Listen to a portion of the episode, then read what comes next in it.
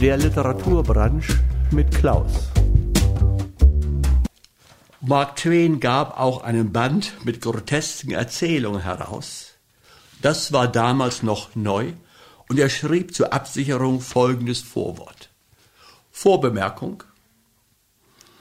Wenn ich dem Leser ein Fass Sirup verkaufe und er, statt sein gehaltvolles Mittagessen in vernünftigen Abständen damit zu versüßen, das ganze Fass in einem Zuge äße und mich dann beschimpfte, dass ich ihm Übelkeit bereitet hätte, dann würde ich sagen, er verdiene es wohl, dass ihm Übelkeit bereitet wird, wenn er die Segnung dieser Welt nicht besser zu gebrauchen weiß.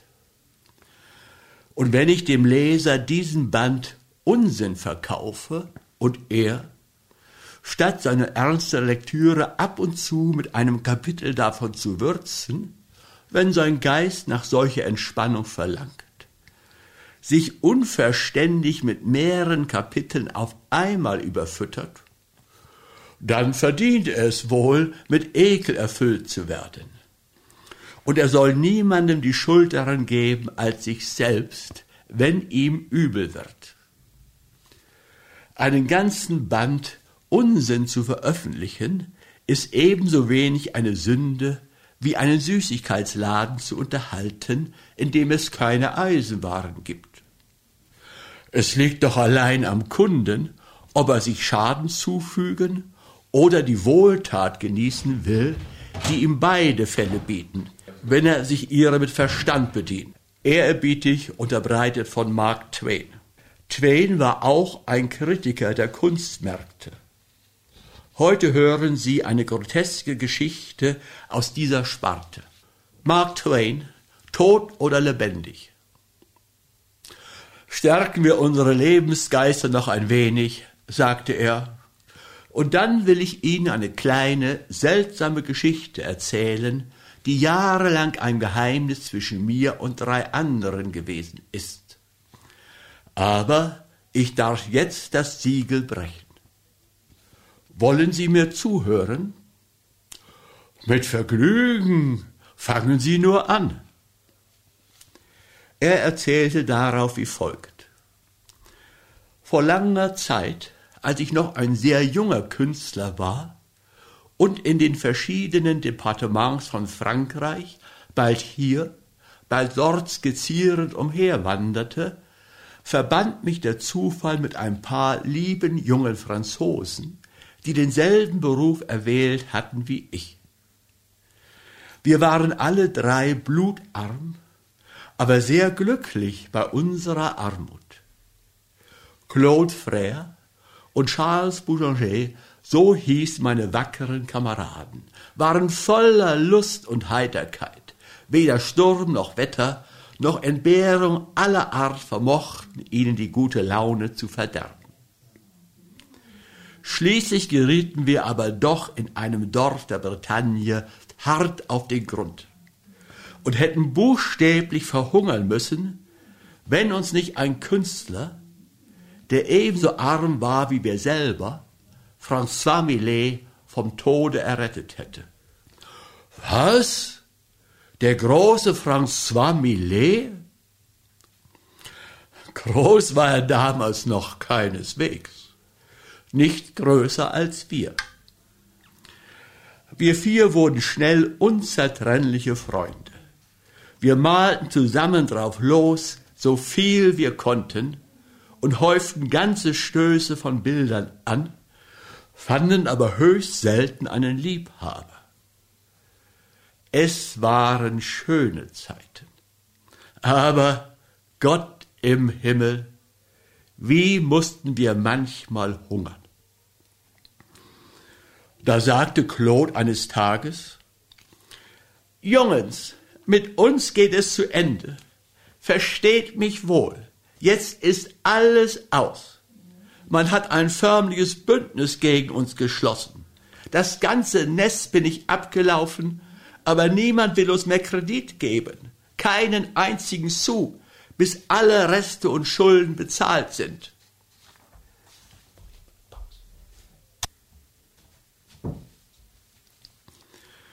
Uns überlief es kalt. Wir wurden alle bleich vor Schrecken. Unsere Lage war wirklich trostlos geworden. Nach langem Schweigen hob Millet endlich mit einem Seufzer an. Mir fällt nichts ein. Nichts. Rein gar nichts. Erfindet ihr etwas, Kameraden? Aber keiner von uns wusste einen Ausweg. Und unser bekümmertes Schweigen war die einzige Antwort, die er erhielt. Charles stand auf und ging eine Weile unruhig im Zimmer umher. Dann sagte er, es ist eine Schande. Seht euch nur einmal diesen Haufen von Bildern an, die so gut sind, dass man sie in ganz Europa nicht besser gemalt bekommt. Das haben uns ja auch viele von den Fremden bestätigt, die hier immer herumlungern. Ja, aber gekauft haben sie nichts wandte Millet ein. Nun gut, so hört mir zu. Aber, nicht wahr? Ihr wisst, ich meine es nicht im Scherz. Versteht sich, uns ist es auch bitterer Ernst. Also heraus mit der Sprache. Was hast du ausgehecket? Lass hören. Nämlich was meint ihr, Kameraden? Wisst ihr was? Wir klecksen eben einen berühmten Namen auf die Bilder. Das Gespräch stockte. Alle Blicke richteten sich fragend auf Charles. Wollte er uns ein Rätsel aufgeben? Wo sollten wir einen berühmten Namen hernehmen? Wer würde ihn uns leihen? Charles nahm jetzt Platz und sagte, mein Vorschlag ist vollkommen ernst gemeint. Ich weiß kein anderes Mittel, uns aus dieser Klemme zu befreien. Doch halte ich es für untrüglich.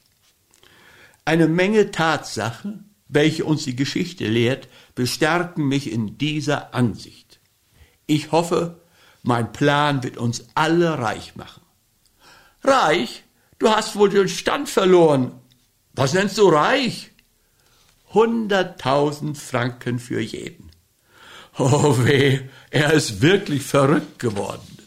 Macht ihm erst einen kalten Umschlag.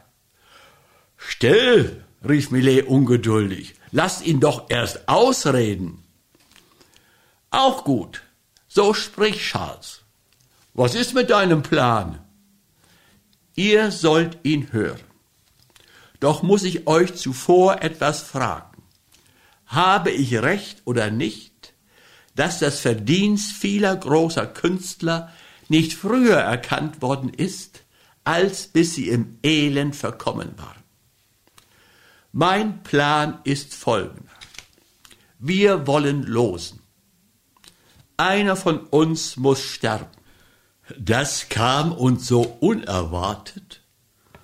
Und er sagte es so ruhig, dass wir im ersten Augenblick ganz still und verblüfft sitzen blieben. Dann aber brach ein wilder Chor der Entrüstung los, und es folgten allerlei medizinische Ratschläge, um dem kranken Gehirn unseres Freundes Heilung zu bringen. Er aber wartete geduldig, bis sich der Sturm zu legen begann, und fuhr dann unbeirrt fort. Wie gesagt, einer von uns muss sterben, um die anderen zu retten und sich selbst. Wir wollen losen. Der Gewählte soll berühmt werden, um uns alle reich zu machen. Der, welcher sterben muss, arbeitet während der drei nächsten Monate aus allen Kräften um seinen Vorrat an Malereien zu vermehren. Er malt keine Bilder, Behüte, nur Skizzen, Studien, Bruchstücke. Fünfzig solche Farbenklecksereien liefert er den Tag, aber jede muss etwas Besonderes vorstellen, etwas von der Manier an sich haben, die sich leicht als die seine kennzeichnet. Während der Sterbende sie malt, unterstützen die übrigen ihn nach Kräften, treffen alle Vorkehrungen für das kommende Ereignis und bearbeiten Paris und die Händler. Ist das Feuer gehörig geschürt und das Eisen heiß, dann ist es Zeit, dass der Tod eintritt. Und wir veranstalten ein pompöses Begräbnis. Nun, was sagt ihr zu meinem Plan? Ja, aber das heißt, wie soll denn? Versteht mich recht. Der Mann soll in Wirklichkeit gar nicht sterben. Er nimmt bloß einen anderen Namen an und verschwindet. Wir begraben einen Strohmann und erheben ein Wegeschrei über ihn, dass die ganze Welt davon widerhallen soll. Und dann, aber weiter kam er nicht. Wir brachen in ein gewaltiges Hurra aus, schnellten von unseren Sitzen in die Höhe, sprangen wie toll in der Stube umher und fielen einander gerührt um den Hals. Stundenlang besprachen wir den Plan, ohne hungrig zu werden. Und als zuletzt alles zur Zufriedenheit geordnet war, warfen wir die Lose in einen Hut, und der Gewählte war Millet, der Todgeweihte, wie wir ihn nannten. Am anderen Morgen machten wir drei uns gleich nach dem Frühstück auf, natürlich zu Fuß. Jeder von uns trug ein Dutzend kleiner Bilder von Millet in seinem Ranzen mit dem festen Vorsatz, sie auf den Markt zu bringen. Charles ging geradewegs nach Paris, wo er an Millets Ruhm bauen wollte, bis der große Tag gekommen war. Auch Claude und ich trennten uns, um denselben Zweck im übrigen Frankreich zu verfolgen. Es wird Sie vermutlich überraschen zu hören, wie leicht und bequem sich die Sache ausführen ließ. Nach zweitägiger Wanderung kam ich in die Nähe einer großen Stadt und begann eine Villa der Umgegend zu skizzieren, weil ich den Eigentümer auf der oberen Veranda des Hauses stehen sah. Er kam gleich herunter, mir zuzusehen. Ich ahnte schon, dass er anbeißen würde. Um sein Interesse rege zu halten, arbeitete ich sehr schnell. Gelegentlich entschlüpfte ihm ein Ausruf des Wohlgefallens. Nach und nach wurde er wärmer, geriet in Begeisterung und erklärte mir schließlich rundheraus, ich sei ein Meister in meinem Beruf. Da legte ich meinen Pinsel hin, langte in den Ranzen, holte eine Millet heraus und deutete stolz auf das Zeichen in der Ecke. Sie kennen ihn ohne Zweifel. Er war mein Lehrer. Kein Wunder also, dass ich mich auf mein Handwerk verstehe. Der Mann geriet in eine leicht begreifliche Verlegenheit und blieb stumm. Sie wollen mich doch nicht glauben machen, dass Sie François Millets Namenzug nicht kennen? fragte ich erstaunt. Natürlich kannte er ihn nicht, aber er atmete erleichtert auf, wie jemand, der sich aus einer höchst unbequemen Lage befreit sieht. Mit der dankbarsten Miene von der Welt rief er ganz beglückt Wahrhaftig, ja, von Millet. Ich wusste zuerst nicht gleich, was ich vor mir hätte, aber natürlich erkenne ich es jetzt. Er wollte nun das Bildchen kaufen, allein ich weigerte mich lange, es herzugeben. Endlich ließ ich es ihm jedoch für achthundert Franken. Achthundert? Ja, ich machte von der Villa ein sehr hübsches Bild und hätte es dem Besitzer für zehn Franken gelassen. Aber da er sah, dass ich der Schüler eines solchen Meisters war, ließ er sich's hundert kosten. Die 800 Franken schickte ich mit der Post sofort an Millet und machte mich am nächsten Tage rasch aus dem Staube. Den Plan, die Bilder auf solche Weise an den Mann zu bringen, rechne ich mir hoch an. Denn, unter uns gesagt, er stammte von mir und gelang uns allen vortrefflich. Claude war gleichfalls zwei Tage gewandert, ehe er den Verkauf begann, denn er fürchtete wie ich, Millets Ruhm möchte zu schnell bis in sein Heimatdorf dringen. Dann und wann traten wir auch in ein Zeitungsbüro und bewarben uns um die Gunst der Presse. Nirgends war zu lesen, dass ein neuer Maler entdeckt worden sei. Man nahm einfach an, dass alle Welt François Millet kenne. Auch priesen die Blätter sein Verdienst auf keine Weise, sie brachten nur Andeutungen über das gegenwärtige Befinden des Meisters. Manchmal hoffnungsvoll, manchmal verzweifelnd, aber immer das Schlimmste befürchtend. Und das reichte vollkommen hin. Wir strichen diese Zeitungsnotizen mit Rotstift an und sandten die Nummern gewissenhaft allen Leuten zu, die uns Bilder abgekauft hatten. Sechs Wochen nach unserem Aufbruch trafen wir drei uns wieder in Paris, riefen einander Halt zu und ließen uns auch keine Bilder mehr von Millet schicken. Der Baum seines Ruhmes war so hoch geworden, dass uns der rechte Zeitpunkt gekommen schien, um die Arbeit einzustellen. So schrieben wir dann an Millet, er möchte sich unverweilt zu Bette legen, denn wir wünschten ihn in zehn Tagen sterben zu lassen. Am selben Abend hielten wir noch einen Abschiedsschmaus mit Champagner und tags darauf packten Claude und ich unsere Habseligkeiten und reisten ab.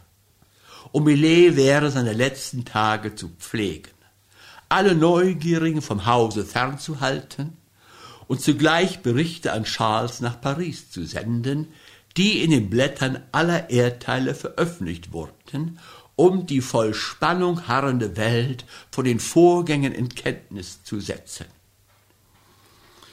Das traurige Ende ließ nun nicht lange auf sich warten, und auch Charles war zugegen, um bei den letzten Feierlichkeiten zu helfen. Die bedeutendsten Persönlichkeiten aus aller Herren Länder kamen damals herbeigeströmt, um ihre Teilnahme zu bezeugen.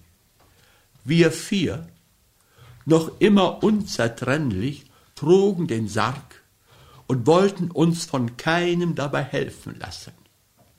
Mit gutem Grund, denn es befand sich nichts darin als eine Wachspuppe.